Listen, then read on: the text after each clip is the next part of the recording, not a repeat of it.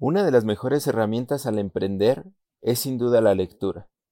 Pero antes debes preguntarte qué es lo que quieres aprender y para qué. Quédate con nosotros, este es Super Expertos Online, episodio 8.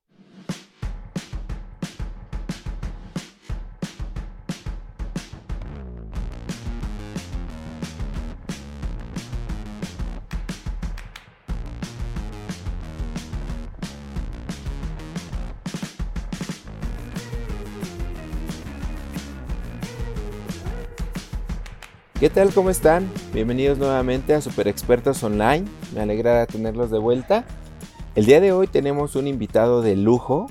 Él es empresario, emprendedor y es fundador del podcast número uno a nivel mundial en negocios y marketing, que es Libros para Emprendedores. Me alegra muchísimo tenerlo. Él es parte culpable de que esté con este proyecto y sin más, quiero darle la bienvenida a Luis. ¿Cómo estás, Luis? Muy bien, muchas gracias, Cristian, por invitarme. ¿Algo más que quieras completar en tu perfil que me haya faltado? No, pues básicamente eso, ¿no? Es al final soy una persona muy anónima, pero hace como tres años así empecé con esto del podcast.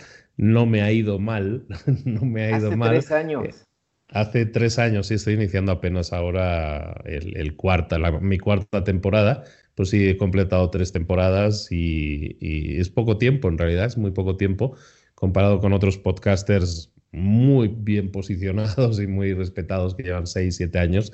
Yo apenas llevo tres añitos, pero pues han sido muy productivos porque me han permitido... tres añitos me imagino que has vivido muchas cosas, ¿no? Del, podcast.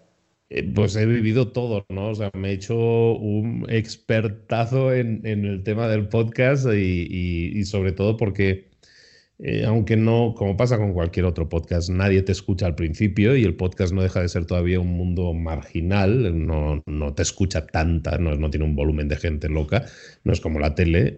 Eh, pero el, caso es que ha, sido muy exitoso casi desde el principio. en el mes 3, mes 4 del podcast ya tuve unos picos de audiencia para aquella época para mí importantes y desde entonces pues ha ido creciendo y se ha convertido en el podcast de negocios pues más escuchado del planeta en, español. Y pues, pues número uno de negocios en no sé en cuántos países. Ya ya no antes sí lo seguía mucho ahora ya, perdiste la cuenta pero pero sí llegó un momento en que de los 18 20 países de habla hispana que existen en, en iTunes en el caso que es un poco lo que se toma como, como referencia pues en los 18 o 20 países estaba en el número uno en negocios en prácticamente 16, 17. Y si no, estaba el número dos. O sea, la verdad ha sido es, eh, muy exitoso y, son millones y millones de descargas de, gente que me escucha. Entonces, la verdad, mucha humildad porque al final el que hace un podcast como casi todos los que inician podcast, ahora ya se está un poco profesionalizando, pero todos los que iniciamos el podcast hace un tiempo, es un trabajo de amor, es un hobby, es un hobby que tú haces por, por, amor al micro, porque te gusta, lo que quieres comunicar. Y es un medio pues, que, que, te sirve para alcanzar cada vez a más gente, cada vez más gente lo utiliza, hay nuevas plataformas que se están uniendo ahora, que están viendo las posibilidades, Spotify ha entrado durísimo ahora, entonces hay, hay muchas, eh, muchas ventajas en el tema del podcast, es una, es una herramienta muy, muy buena para comunicar y yo he tenido la suerte de pues, estar ahí, seguir muy bien posicionado, pero pues el podcast lo he utilizado como plataforma pues, para seguir creciendo e investigando. Me he estado metiendo ahora mucho este último año en vídeo también, en YouTube. Entonces, eh, al final es buscar crear una plataforma de contenidos que pueda ayudar a la gente y eso es un poco lo que estoy haciendo. Antes eh, tenía un podcast, ahora tengo dos podcasts y el canal de YouTube, entonces son tres canales de comunicación muy potentes hoy en día para cualquier empresa, para cualquier persona que quiera comunicar, que quiera construirse una marca personal. El podcast y todas estas, bueno, todos ellos, cualquiera de ellos, hay gente que es más buena en vídeo y otros más buenos en audio, eh, tienen muchas opciones hoy en día ah, de forma muy fácil para construirte una marca personal potente. Y justamente de lo último que mencionabas, es ayudar o impactar a la gente, ¿no? O sea, ahorita que me comentabas de no sé cuántos países, cuántos miles de personas que te escuchas, que te escuchan, y cuántas vidas tal vez no has cambiado con un simple resumen de, un libro, ¿no? Es, eso es parte de lo que a mí, este, offline, porque todavía no tengo la fortuna o el trabajo que tú has tenido de impactar mucha gente a Internet, que es una de las grandes ventajas de Internet y del podcast y del video, este, pero al menos me ha sucedido offline, que al impartir algunos cursos, algunos talleres, impactas y ayudas a las personas, ¿no? Pero con el podcast me imagino también ha de ser muy gratificante todos esos mensajes que recibes, todos esos correos, y han de ser muchísimos, ¿no? Eh, son cientos diariamente, estamos entre 150 y 250 en un mal día. Entonces son muchos mensajes que entran, pero pues hay mucha, hay una persona detrás de cada uno de ellos, ¿no? Entonces sí me he acostumbrado a leerlos, a, a responder lo máximo que puedo, pero llegó un punto en que ya no puedo responderlo todo, pero intento responderlo yo todo personalmente, porque la gente habla conmigo, entonces también es parte de mi trabajo. Eh, el ser yo el que lo haga, ¿no? No el delegarlo, no el automatizar ese proceso, ¿no? y sí, sí, soy, son cientos de personas, pero la verdad es que es una cosa, es una cosa increíble y sobre todo por una persona privada, te digo, es una persona, yo, yo lo grabo en mi casa, estoy en mi casa ahora mismo, o sea, yo soy como casi todos, ¿no?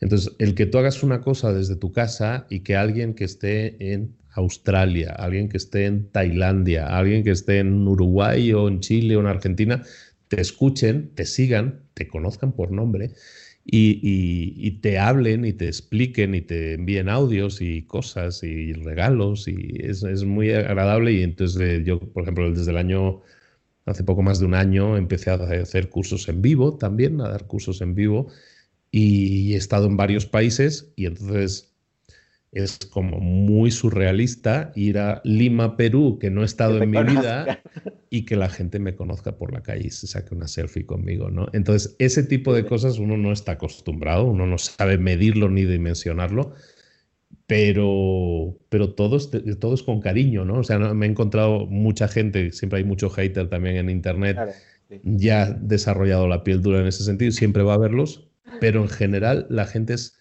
muy amable conmigo, muy amable. Entonces eso tiene que ver con, lo que tú decías, ¿no? Con, con, intentar dar el máximo valor posible.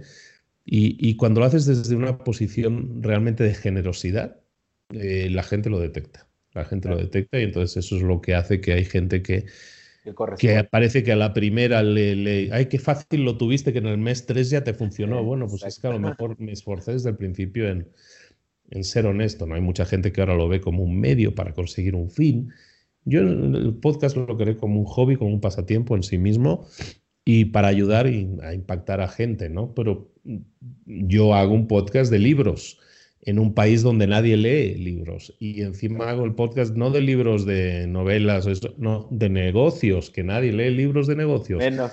Entonces yo tenía clarísimo que nunca nadie me iba a escuchar. Entonces estaba claro que yo lo estaba haciendo para mí mismo y para alguien que me pudiera escuchar. Sí, sí, sí. El caso es que sorprendentemente, pues eh, no ha sido así y ha sido un podcast de éxito y no solo estoy en las listas del podcast de negocios, sino que ya crucé la frontera y estoy en, México, por ejemplo, llevo como tres años en la lista de los top 10 de más escuchados del país, ¿no? Compitiendo con CNNs, compitiendo con radios, los 40. con medios grandes que están migrándose hacia... Y que tienen otro tipo de audiencias y que cultivan su audiencia de, en otros medios, ¿no? Y sus podcasts en realidad no son podcasts, son, son audios exportados, ¿no? De, sus radios y todo eso. Entonces ahí hay un tema trampa, ¿no? o sea, juegan con mucha ventaja.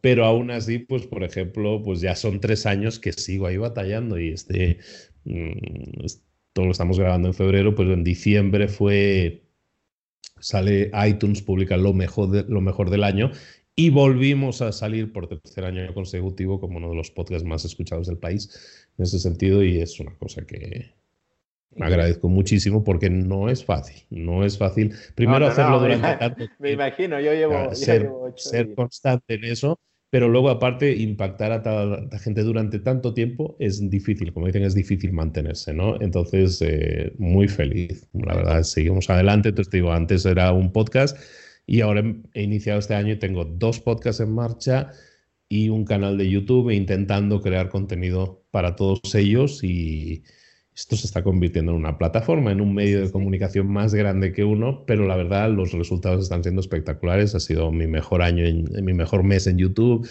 eh, mi mejor eh, mes en cuanto a descargas, o sea, He tenido en algún episodio lo que nunca había tenido, o sea, en una semana 100.000 descargas, un episodio, es una cosa muy loca.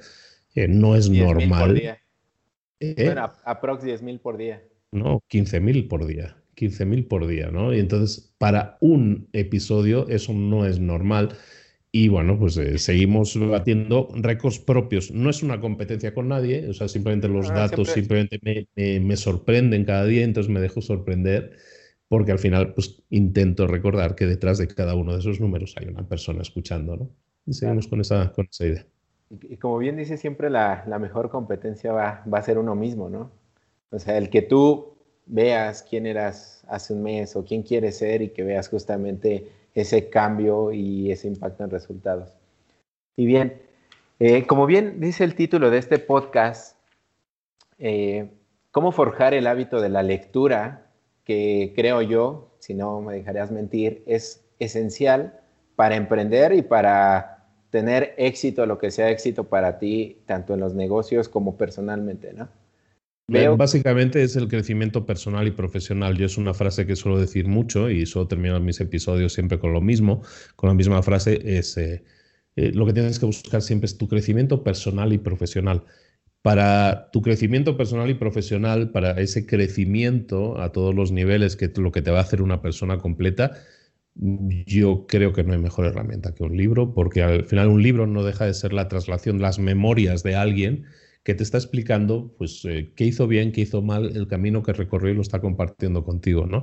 Y entonces em, y, digo que es el mejor no porque sea el, mejor medio, yo creo que es un medio lento en, la, transmisión de conocimientos, sobre todo hoy en día en esta cultura de, lo rápido, pero es el más económico.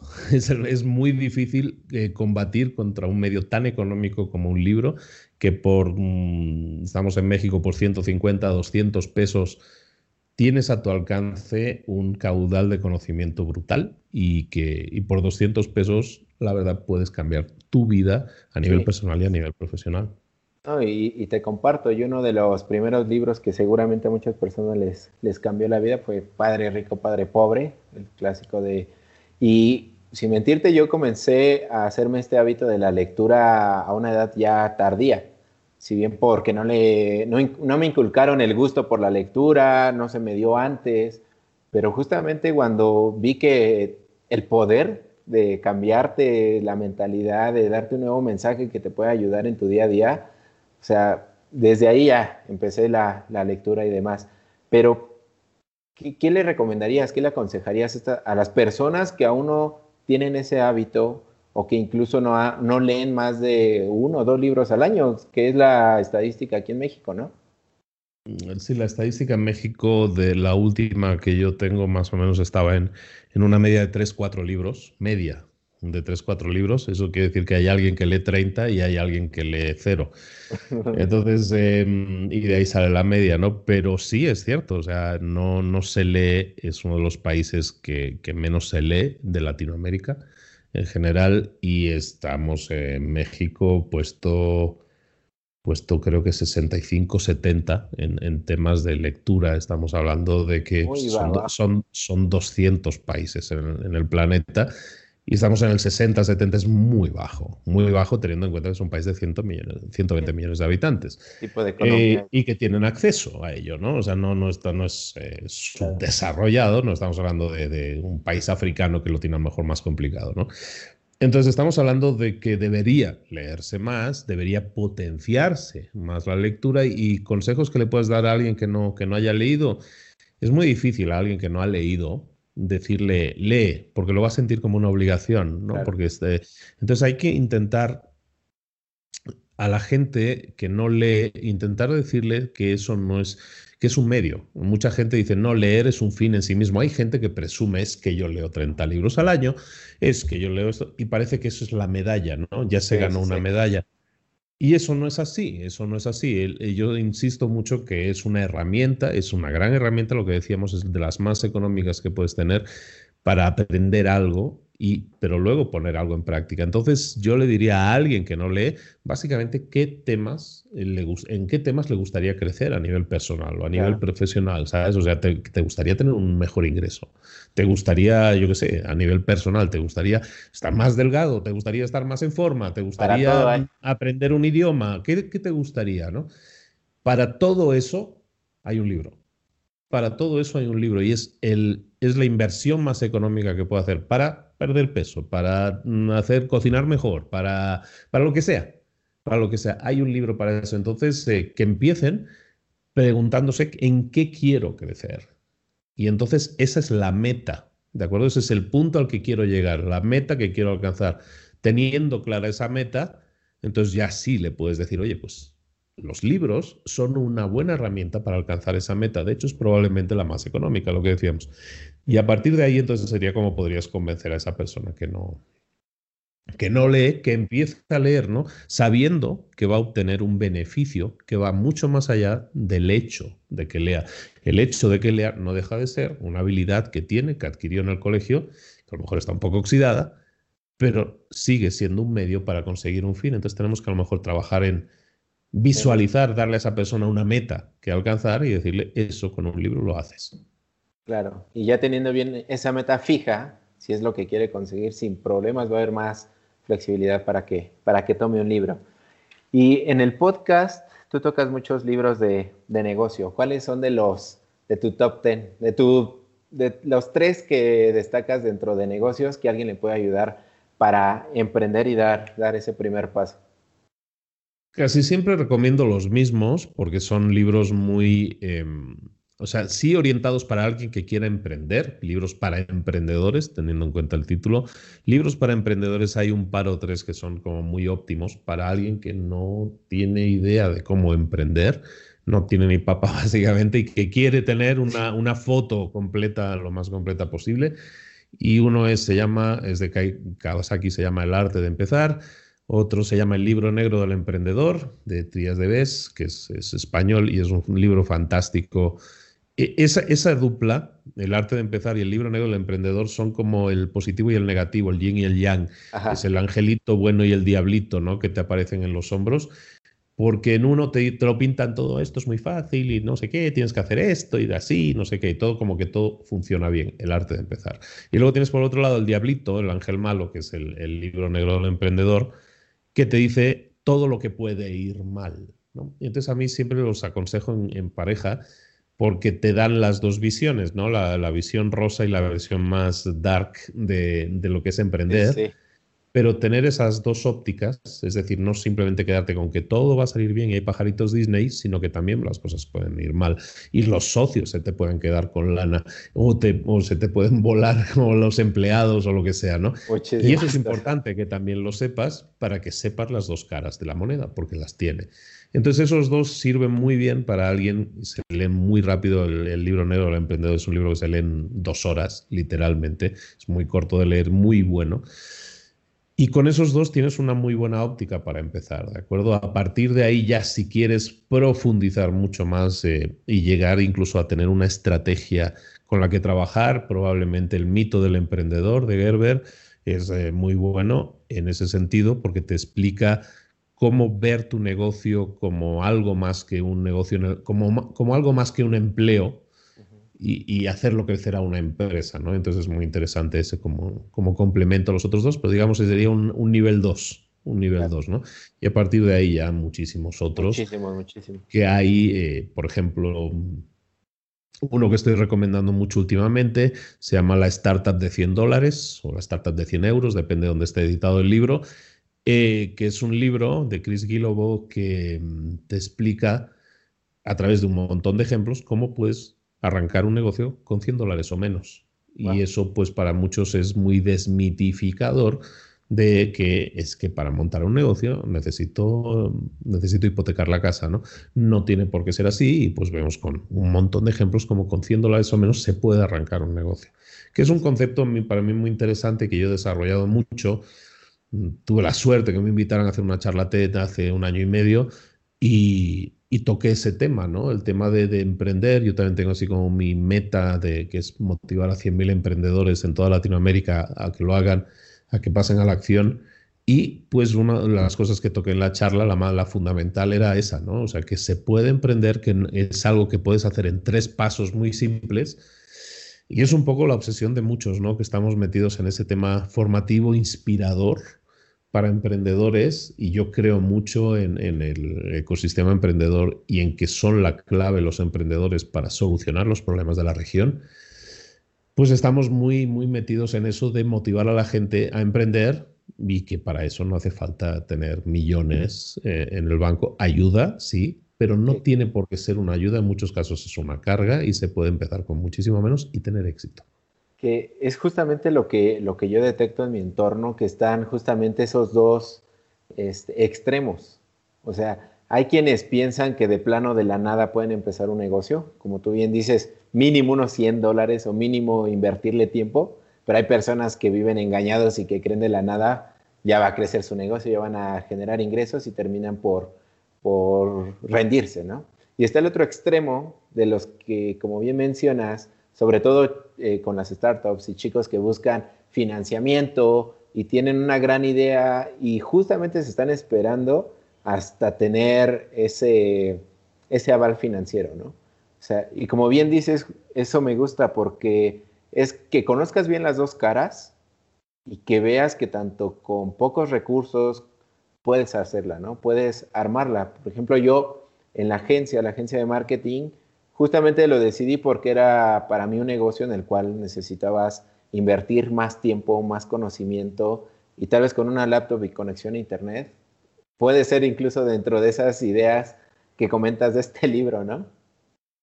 Sí, al final te digo, cualquier idea es válida. Nosotros eh, empezamos un movimiento que se llama microemprendedores, precisamente en ese sentido, ¿no? del sentido de motivar a la gente a emprender para muchas cosas, bueno, en general, para cualquier negocio que tú quieras arrancar, necesitas invertir. Ahora, ¿cuáles son los activos que tú tienes para invertir? Hay gente que tiene dinero, perfecto. Hay gente que no tiene dinero. ¿Qué pasa? ¿No pueden, no pueden emprender? Sí pueden, pero tienen que invertir tiempo y tienen que invertir más energía a lo mejor. Pero tú tienes al final esos activos, tienes tiempo, dinero, energía y puedes invertirlos. Hay gente que prefiere invertir dinero y energía hay gente que, y así tener resultados más rápidos, ¿no? Acortar los tiempos. Hay gente que no tiene eso, pues va a tener que invertir más tiempo y energía y no tanto dinero. Pero se puede emprender con cero pesos. Y hay mucha gente que quiere crear el nuevo Facebook o quiere crear el nuevo Instagram y quiere crear la... Y todo eso se puede hacer, sí, pero Facebook no fue una empresa que se empezó como es ahora es una empresa que se genera en, el dormitorio de un chico universitario. Microsoft lo mismo, Apple lo mismo, son empresas que se generan en casa. Yo estoy grabando esto en casa y yo mis negocios acostumbro a generarlos y pensarlos y digerirlos y pensar y de ver cómo los voy a hacer en casa. No, yo no estoy acostumbrado a que para poder darle luz verde a una idea de negocio tenga que ir a una ronda de inversión o tenga que conseguir 5 millones en capital semilla. No, yo no estoy acostumbrado a eso. Yo estoy acostumbrado a tener una idea y a ver cómo puedo hacer para con los activos que yo tengo ahora mismo, que pueden ser tiempo, dinero, energía, cómo los puedo combinar de manera que pueda arrancar esto. Y que mi primera versión a lo mejor no se va a parecer tanto a Facebook como es ahora, pero a lo mejor tiene una de, una de las una de las 100 funcionalidades que yo quiero que tengan, a lo mejor no tiene 100, pero la puedo arrancar. E igual que yo puedo pensar de esa manera, puede pensar cualquier otra persona y es un poco lo que, lo que buscamos, motivar a la gente a decirle, ¿puedes crear Facebook? Sí, claro que puedes crear el nuevo Facebook, pero Facebook, no, sé, no esperes a tener Facebook con 5 mil millones de usuarios activos. de la noche a la mañana. Para, no, no, empieza pues, con una idea desarrollala, potenciala. Y si esa cosa funciona, si lo pruebas en petit comité, estamos hablando mucho de Lean Startup, que es como el, método más de moda actualmente para hacerlo, y porque la tecnología nos lo permite, que no es otra cosa decir, tengo una idea de negocio, voy a crear la mínima versión posible de mi producto y la voy a poner en manos de gente a la que le puede interesar. Eso es Lean Startup. Eso lo puede hacer cualquiera. Eso lo puede hacer cualquiera, invirtiendo tiempo, dinero, energía. Y en muy poco tiempo pueden tener respuestas. Si esto funciona, perfecto, entonces ya escalaremos. Escalar no es otra cosa que vamos a darle, vamos a meterle más gasolina al coche para que corra más. Pero primero el coche tiene que rodar. Si no, le, si no sabemos diseñarle ruedas a nuestro coche, nunca va a rodar. Entonces primero tenemos que diseñar el coche, ver si tenemos ruedas. Giran, sí, aunque sea empujándole. Gira, sí, perfecto. Ahora sí, vamos a comprar gasolina porque ya sabemos que esto va, va a girar, va a funcionar. Eso lo puede hacer cualquiera, está en, brazos de, está en manos de cualquiera el hacerlo. Sí, de, de quien realmente quiera.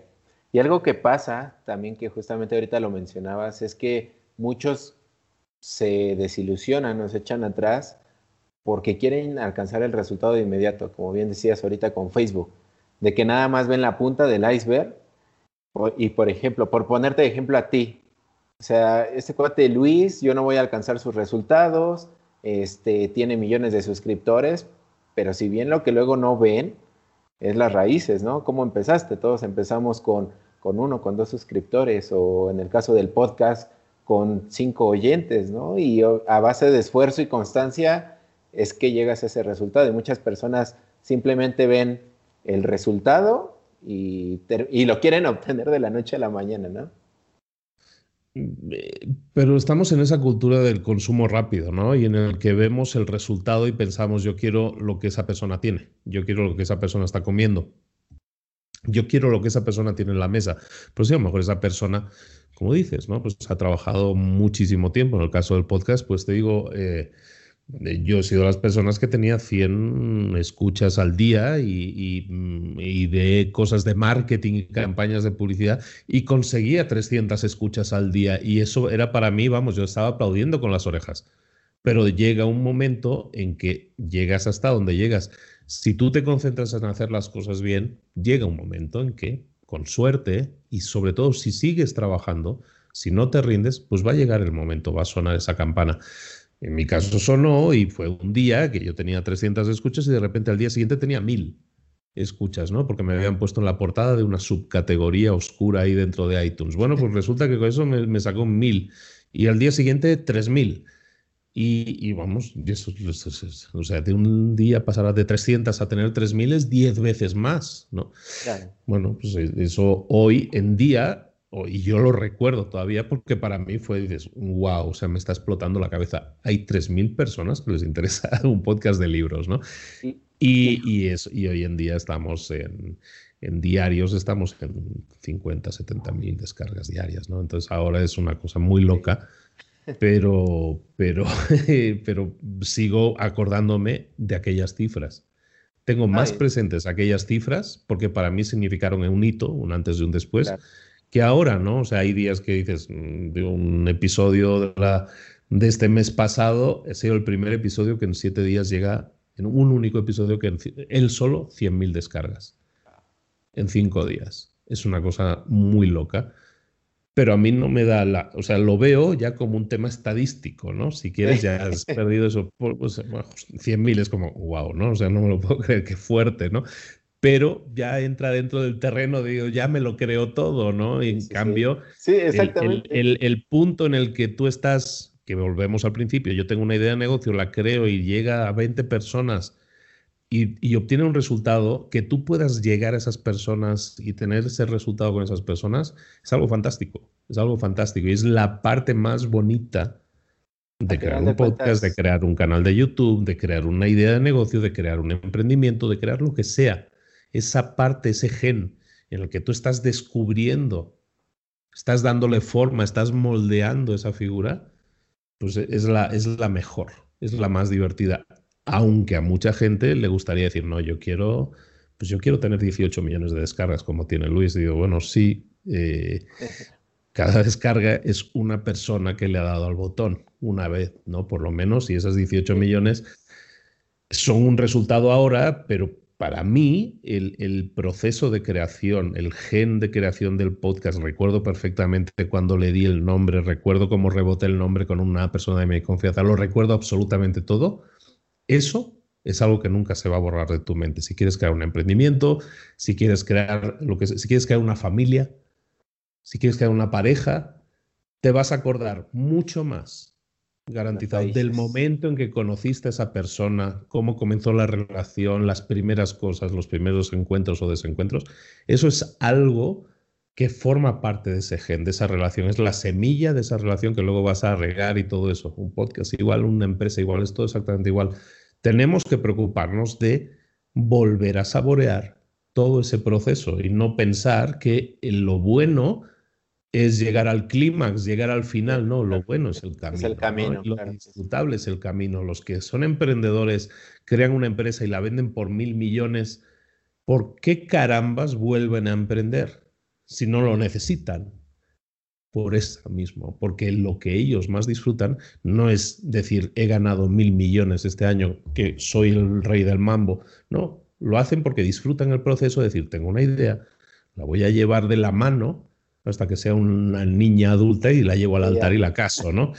ya puede andar. Pero ese proceso de creación es el proceso más, eh, más pleno y más puro que una persona puede tener en cualquier nivel. ¿eh? Pues hay niveles personales y profesionales. En cualquier nivel es realmente el gran proceso disfrutable. Sí, no, e incluso seas empleado, ¿no? Porque como bien escuchaba mucho de lo que comentas también o afirmas es que no necesariamente para emprender tienes que no ser trabajador, que no ser empleado, sino dentro de la misma organización tú puedes emprender y disfrutar de este camino como bien comentas, ¿no? Muchos se vuelven locos y a pesar debería, de que... Debería ser así, debería ser así, pero también reconozco que, que ahí influye mucho la propia organización. O sea, está muy en manos de la organización el dar cancha a sus empleados para provocar eso, ¿no? Para provocar esa creatividad de parte de los empleados. Lo hablaba el otro día con una persona que eh, yo estuve durante muchos años empleado. Yo soy más años empleado que emprendedor. ingeniero, ¿no? ¿no? Ajá, y, yo estaba en un banco alemán, trabajaba en el departamento de tecnologías de la información y yo diseñaba y tenía equipos eh, dispersos por toda Europa. Yo tenía un trabajo en teoría muy pleno, muy pleno, pero yo no estaba pleno. Entonces, tener que. Y, yo vivía en Londres y luego vivía en Alemania y luego vivía. Y eso en teoría es muy sugestivo, ¿no? Y muy sugerente. Y tenía un super. Tengo, tenía un coche infinitamente mejor que el que tengo ahora. Sí, sí, sí. Pero e, esa calidad de vida, en teoría, el decir lo he alcanzado, de, me, dio. Es lo, el llegar a ese nivel de calidad de vida, en teoría, que había alcanzado en el trabajo, me, es el que me permitió ver lo vacío que yo me sentía.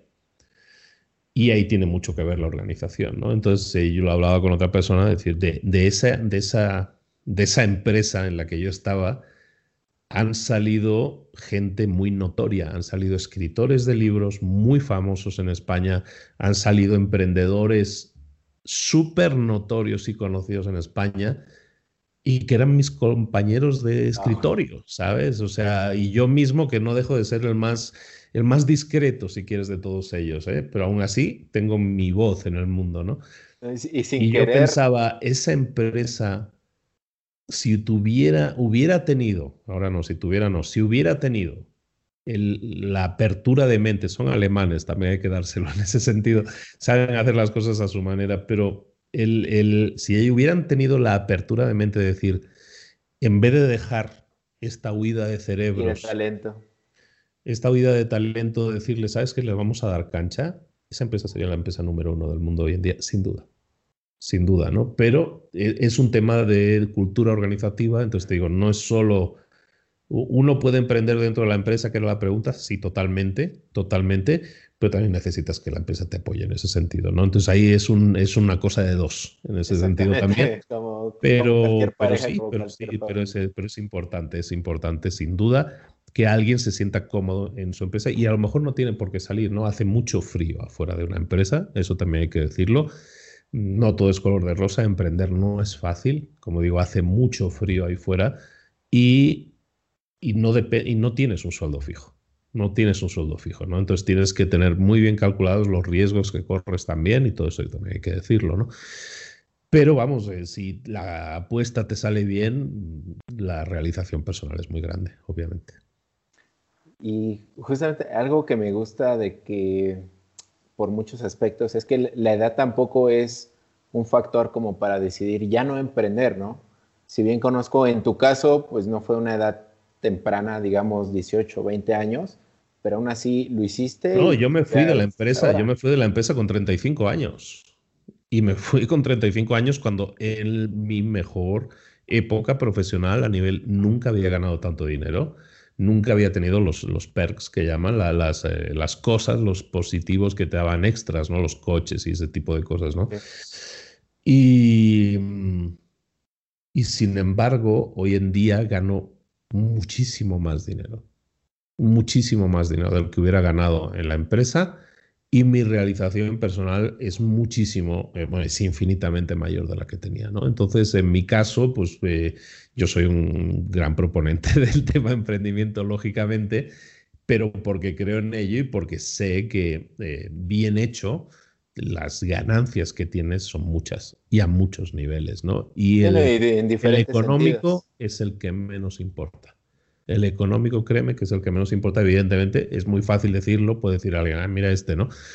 Es muy fácil decirlo cuando yo era una persona que tenía un puesto directivo en una empresa internacional, sí, es más fácil decirlo, pero mm, precisamente por lo mismo y el sentir que yo no estaba, y mucha gente de la que te estaba diciendo estaba en un puesto muy similar al mío, todos brincamos todos brincamos. Entonces, ahí hay mucho, de, mucho que hablar, ¿no? En el sentido de la realización personal, de que una persona, siendo un empleado, por mucho coche que le pongas, mucho bonus que le des, mucho dinero, eso no le va a llenar, sino que hay mucho más ahí, ¿no? Y la realización personal, el crecimiento personal, eh, es algo que se ha dejado muy de lado en las empresas y hay que, y hay que hay que invertir muchísimo en eso y no es un tema de dinero, es un tema de actitud de la empresa de decir, quiero apostar por mi gente. Claro, sí, no, completamente de acuerdo. O sea, como bien dices, creo que el dinero cuando tú emprendes y cuando realmente encuentras esa pasión por ayudar a las personas a resolver un problema, el dinero siempre viene por, por consecuencia y el dinero en general es, nunca puede ser una meta, es, el peor motivador que, existe. El dinero es el peor motivador que existe. Porque si las cosas, si tú estás en un trabajo que no te gusta, eh, da igual el dinero que te paguen. Si las cosas van mal en el trabajo, o sea, si te sientes mal en el trabajo porque el cliente te trata patadas por lo que sea, el dinero es el peor motivador. O sea, porque tú puedes mirar, sí, a, tu cuenta corriente y decir, ay, mira cuánto dinero me entra cada mes. Pero luego miras a tu vida y dices, soy un miserable, tengo una vida horrible. ceros esa cuenta bancaria. da igual. Entonces dices, sabes que ya me da igual el dinero.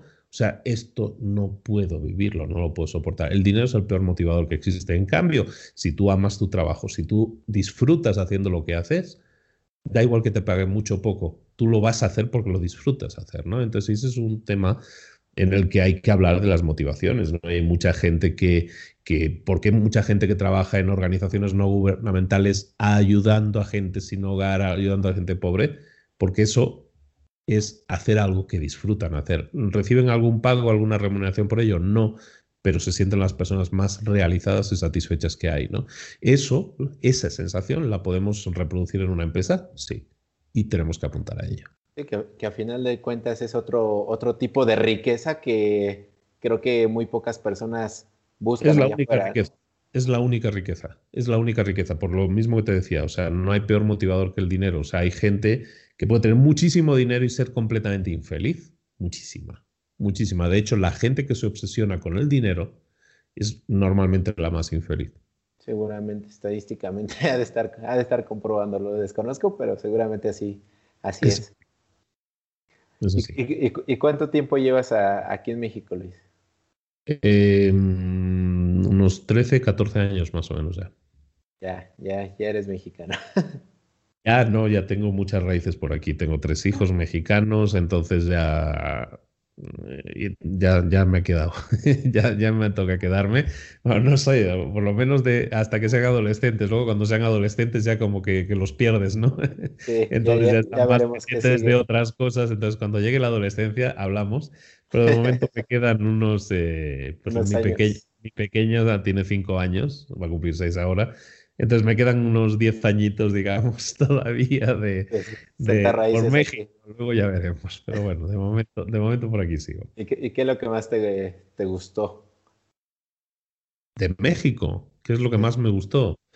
Bien, se vive bien, se vive bien en general, se, vive, se tiene una muy buena calidad de vida y sobre todo es, em, eh, es fácil emprender siento que es fácil emprender en ese sentido.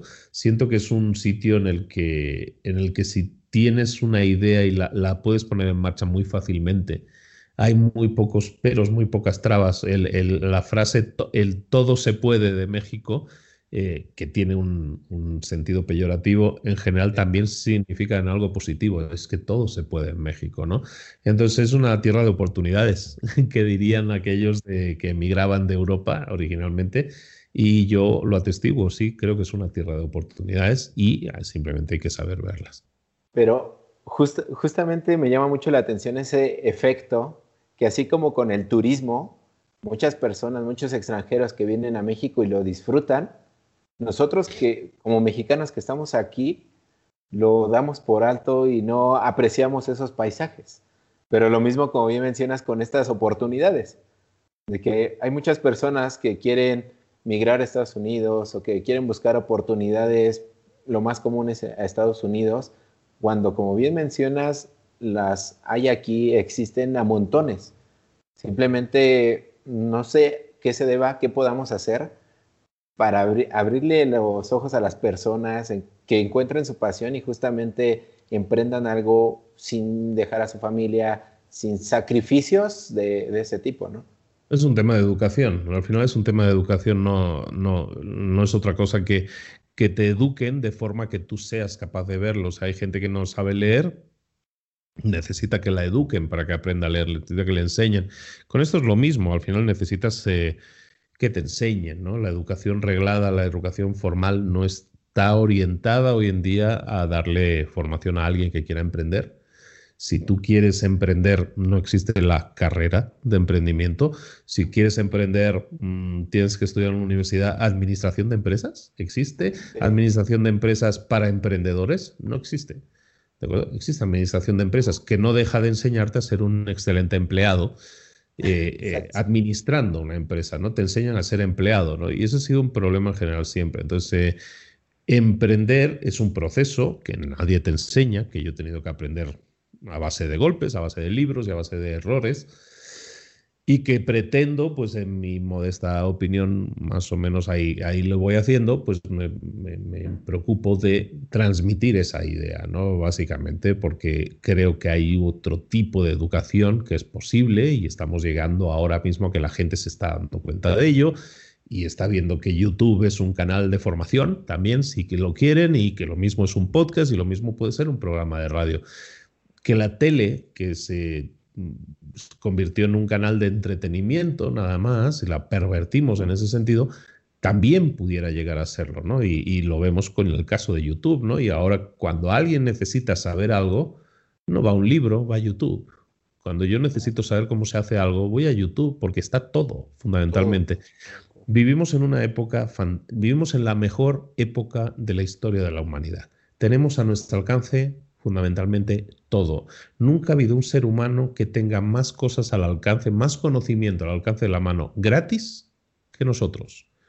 Aprovechémoslo, ¿no? Entonces, de, eso se trata y lo que intentamos es ser uno más de esos medios de comunicación, de esas plataformas que decía yo antes, que le dicen a la gente que sobre todo ahora que tienes tantísima capacidad de aprender cosas, que sepan que a lo mejor no necesitas aprender tanto y no necesitas hacer una carrera ni 20 años estudiando y que si quieres hacer algo, dedicándote entre seis meses a algo y haciéndolo gratuitamente también puedes aprender, ¿no? Eh, que se puede emprender sin dinero, que se pueden hacer muchas cosas sin tener que, eh, que hacer como antes, ¿no? Era, es que antes ponías un negocio y tenías que hipotecar la casa, tenías para, hay que poner el local, hay que poner una tienda, hay que poner lo que fuera, que, la zapatería, lo que sea que fueras a poner, y eso implicaba hipotecar tu vida. Y hoy en día eso no es necesario. Hoy se puede crear negocios. Se crean negocios todos los días que se crean sin capital, sin inversión, que generan dinero, que generan puestos de trabajo y está todo a nuestro alcance. Lo mismo, si no sabemos hacer algo, es que yo no sé hacer marketing, puedo ir a internet y en dos horas aprender en un curso, dos horas de marketing, pegarme un baño de marketing súper rápido, de lo que sea. Quiero hacer una campaña, quiero hacer una página web, quiero montar esto, quiero hacer... Lo puedes aprender todo todo está al alcance de nuestras manos. Entonces, es, como digo, la mejor época para vivir de la historia. Tenemos todo a nuestro alcance, todas las herramientas, simplemente tenemos que cambiar nuestra mentalidad de empleado, que no, es, que no somos culpables de ella, simplemente es un tema educativo, venimos educados y nos han educado así y a nuestros padres también, entonces es muy difícil cambiar esos arquetipos y esos esquemas, pero pues decirle a la gente que no pasa nada. Si no estudias una carrera, siempre y cuando utilices ese tiempo de una manera creativa, de una manera creadora, sea lo que sea que quieras crear, y puedes generar una empresa y no necesitas una carrera para ser un empresario, no, y puedes tener éxito, sí, totalmente. Se pueden hacer muchas cosas hoy en día. Mejor época para vivir de la historia, sin duda. Que, si bien es la, mejor época, como dices, lamentablemente es un tema de, de educación y en el que mucha mucha de nuestra cultura todavía sigue en ese caminito preestablecido que es eh, estudia, ten un buen trabajo, una buena carrera, cásate, ten hijos, ten un perro y se acabó, ¿no? Entonces, justamente vamos en teoría eso es, en, teoría eso es lo que te daba la plenitud y la felicidad, ¿no? Pero pues eh, como te digo, somos muchos los que estábamos siguiendo ese camino y eso no te lleva a una felicidad. Entonces, eh, lo que pasa, hay mucha gente que es conformista también, ¿eh? Y hay mucha gente que llega acaba la carrera, consigue un empleo y dice, ¿qué es lo que dice al día siguiente? Ya la hice, ya la hice, ya llegué, ya conseguí, ¿no? Ya conseguí mi medalla de oro, ya gané, ya terminé mi maratón. Y eso lo, hacen, lo dicen con 26 y 27 años. Y pues ahora me quedan 35, 40 añitos de medrar en la empresa, de crecer en la empresa. Me retiro y luego voy a vivir la vida, ¿no? Entonces, eh, todo eso, sí, todo eso es un camino preestablecido y hay mucha gente que es conformista, digo, y, siente que con eso le sirve y le basta, y hay mucha gente que no, y yo soy uno de ellos. Entonces, eh, bueno, pues eh, las dos opciones son válidas, pero yo creo que voy a llegar a mis 65, 70, 80 años, yo no creo que deje de trabajar a los 65. Claro pues a lo mejor los 85 me muera y, lo haya disfrutado tanto el camino que no me habré quedado con ganas de decir, no me habré quedado con ganas de decir, y si hubiera hecho algo diferente con mi vida, me sentiría mejor ahora llegando a este punto. Yo, mi idea es llegar a mi lecho de muerte el día que sea y no arrepentirme de nada, no, por lo menos no haber dicho no me quedé sin probar aquello, no me quedé sin intentar hacer aquello que me apetecía hacer, por temor a romper el molde, por temor a salirme de la línea que en teoría me han marcado, ¿no? Claro, o de lo que digan los demás, ¿no? O sea, va, va a haber muchos peros allá afuera, pero pues invitar a nuestra, a la audiencia justamente romper con todos esos paradigmas, con todas esas este, limitantes de que si el dinero, de que si mis papás, de que si la escuela, que si mi país, lo que sea, pues invitarlos a, emprender y como ya bien les dijo Luis, pues... Siempre va a haber excusas, ¿eh? Siempre va a haber una excusa, siempre va a haber una excusa y toda excusa es válida porque tiene un fondo de verdad.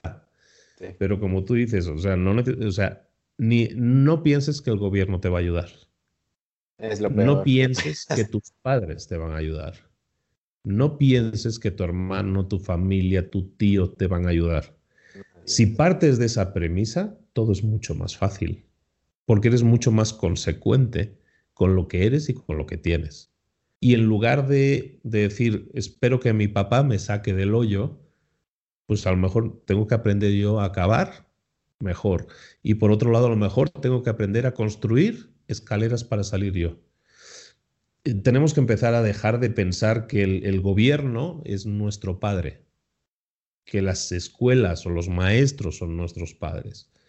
Nadie tiene una responsabilidad sobre nosotros más que nosotros. Y tenemos que empezar a, ser adultos un poco de esa manera y pensar así, aunque sea mucho más cómodo pensar de la otra manera, pensar así es lo que nos va a llevar a tener mucho más éxito en la vida, a sentirnos mucho más realizados y hacer y dar pasos que a lo mejor ahora no nos atrevemos. ¿Por qué? Porque tenemos deudas. Porque ¿y qué va a pensar mi padre de eso? ¿Qué va a pensar mi familia? ¿Qué va a pensar mi mujer? ¿Qué va a pasar? ¿Qué va a pensar mi maestro, mi abuela? Si tú no tienes deudas con nadie, no le debes nada a nadie más que a ti mismo. Entonces, débele solo a ti mismo y vas a ver cómo todo te va muchísimo mejor en la vida. Buenísimo, claro que sí, muchísimas gracias Luis.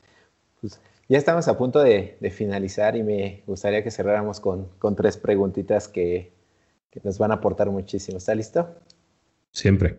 Buenísimo. De, los, de todos los hábitos que necesitamos los emprendedores, que si bien es, es un cóctel de hábitos, le llamo yo, que debemos de formar para ser mejores día con día, ¿cuál rescatarías tú que sea clave, que sea el esencial de, un emprendedor? Para cada uno es diferente, cada persona es diferente. Lo único es que cada persona tiene que desarrollar es hábitos, que desarrolle el hábito de tener hábitos. Y eso significa que desarrolle el hábito de, de ser constante. ¿De acuerdo? Es decir, si yo quiero eh, correr una maratón, tengo que ser constante, entrenar todos los días. Si yo quiero ser muy bueno haciendo e-commerce, si yo quiero ser muy bueno haciendo lo que sea o haciendo un podcast, tengo que ser constante. ¿De acuerdo? Entonces, ser constante no es más que una herramienta para generar hábitos, para construir hábitos. Entonces, ¿qué hábito es bueno para cada uno? Pues eh, todos son buenos, ¿no? todos son, no hay un hábito malo, ¿no? solo los de fumar y esas cosas, ¿no? Pero pero todos los demás son deberíamos buenos, todos los que son constructivos, todos los que son constructivos son buenos, ¿no? Entonces eh, hay gente que le funciona más la meditación y hay gente que le funciona más leer el libro, hay gente que le funciona más dar las gracias y hay gente que le funciona más hacer ejercicio.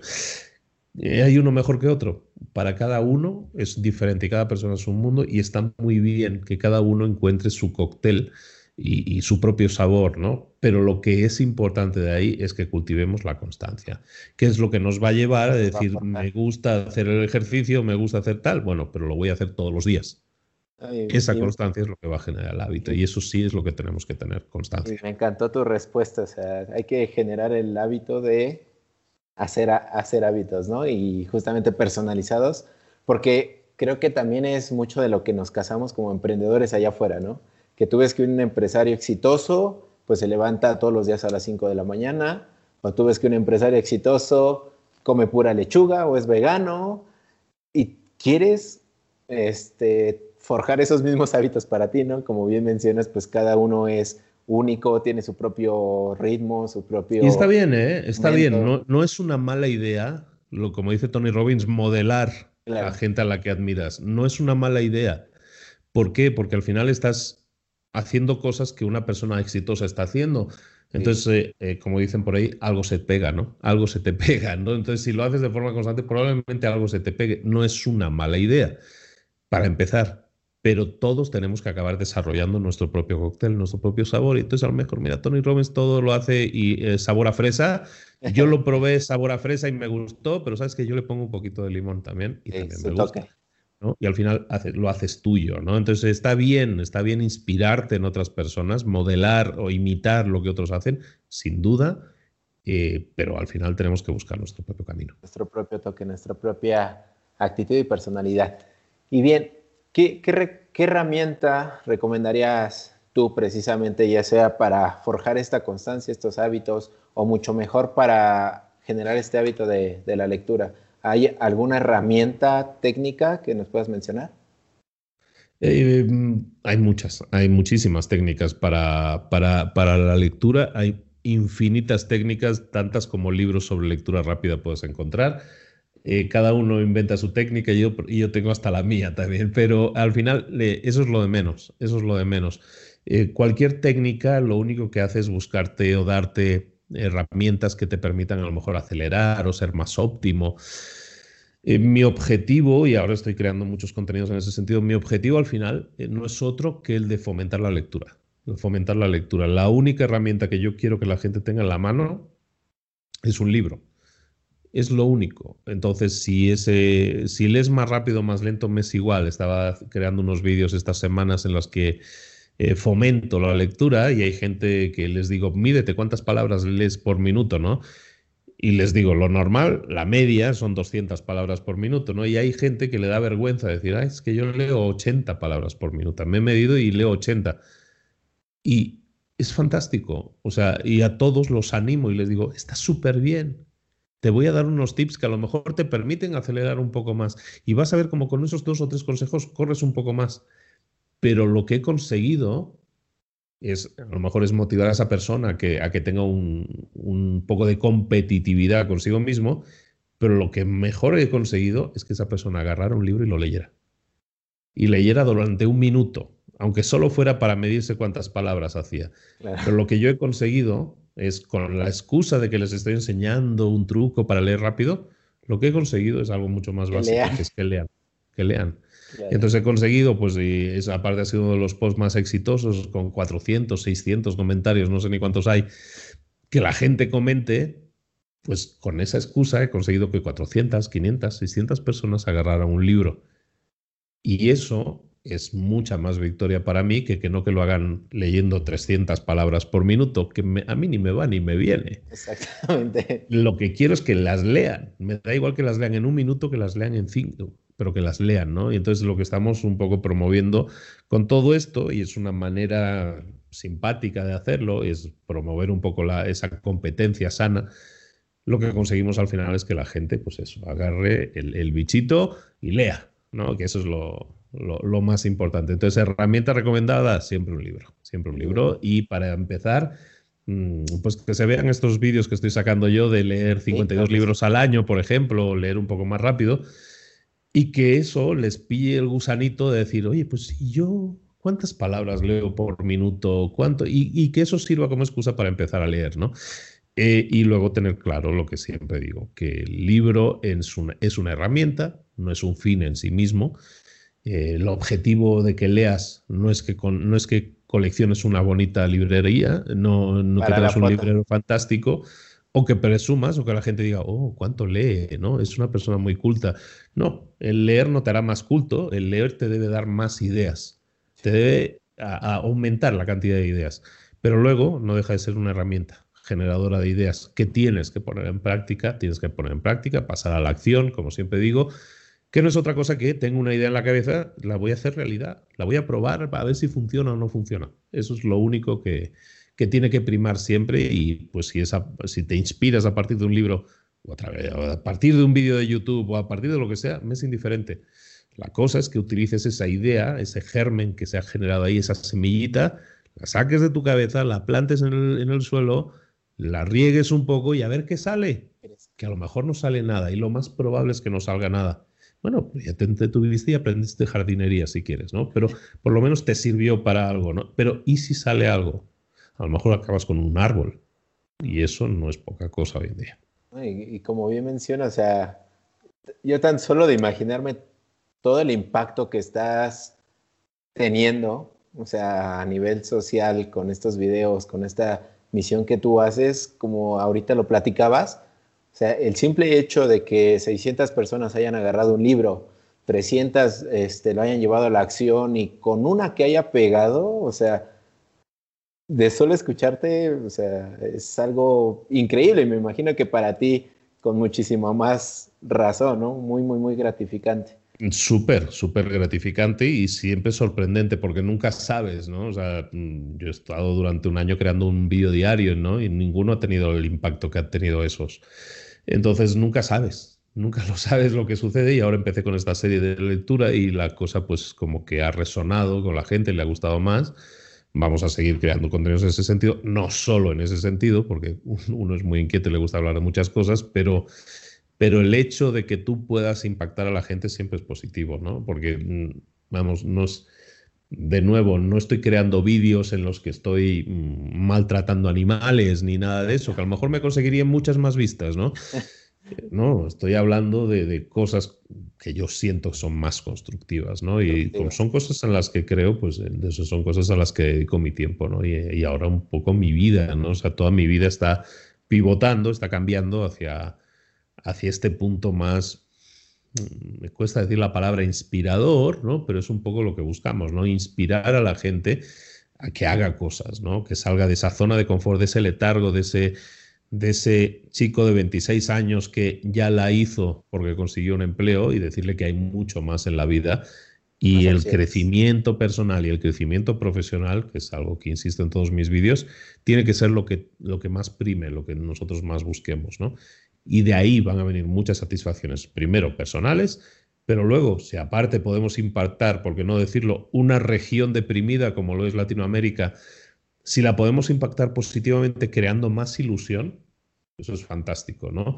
Entonces, eh, por todos los medios, si es a través de libros, si es a través de conocimientos, si es a, través de vídeos con técnicas, si es a través de entrevistas, eh, lo que pretendo es, eh, de alguna manera, motivar a la gente y decirles, mira, hay otra gente que ya lo ha hecho, hay otra gente que sí puede, ¿no? Y, que, y ¿por qué tú no? No, no es diferente, tú no eres diferente. Y pues en eso estamos. Buenísimo, pues muchísimas gracias por todo ese contenido que, que aportas. Soy un fan, soy un seguidor de, todo lo que haces y ten por seguro que algo ha, impactado positivamente. Y la última pregunta que te quería hacer, ¿qué, ¿qué le dirías tú al Luis de hace 20, 30 años? Ah, eh, ¿Qué, le, aconsejarías?